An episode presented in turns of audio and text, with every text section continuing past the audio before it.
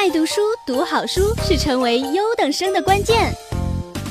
中国古代寓言故事，小朋友们大家好，欢迎收听今天的寓言故事，我是你们的雨曼姐姐。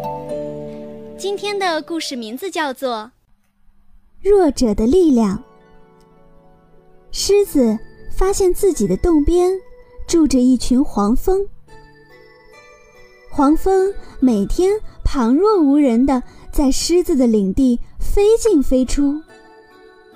狮子觉得，自己作为百兽之王，整天跟一群这样的小家伙生活在一起，实在没有面子，便强烈要求黄蜂搬走，不然就要给他们一点颜色看看。黄蜂对于狮子的忠告，全没有放在心上，依然每天自由自在地在狮子的领地穿行。终于，狮子发怒了，一头撞向了黄蜂窝。黄蜂毫不示弱地向狮子扑去，并紧紧地钉在狮子的身上。狮子痛得撒腿就跑，可是怎么也甩不掉黄蜂，最终被累死了。一天，黄蜂发现自己的窝边住着一群蚂蚁，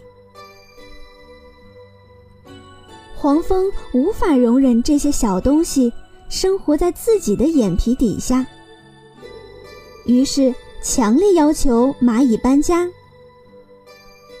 可是蚂蚁根本就不把黄蜂放在眼里，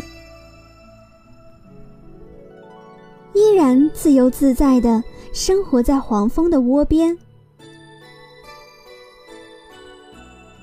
终于，黄蜂发怒了，黄蜂一头撞向了蚂蚁的窝，顿时蚂蚁纷纷出动。并紧紧地将黄蜂围住了，黄蜂动弹不得，最后成了蚂蚁的食物。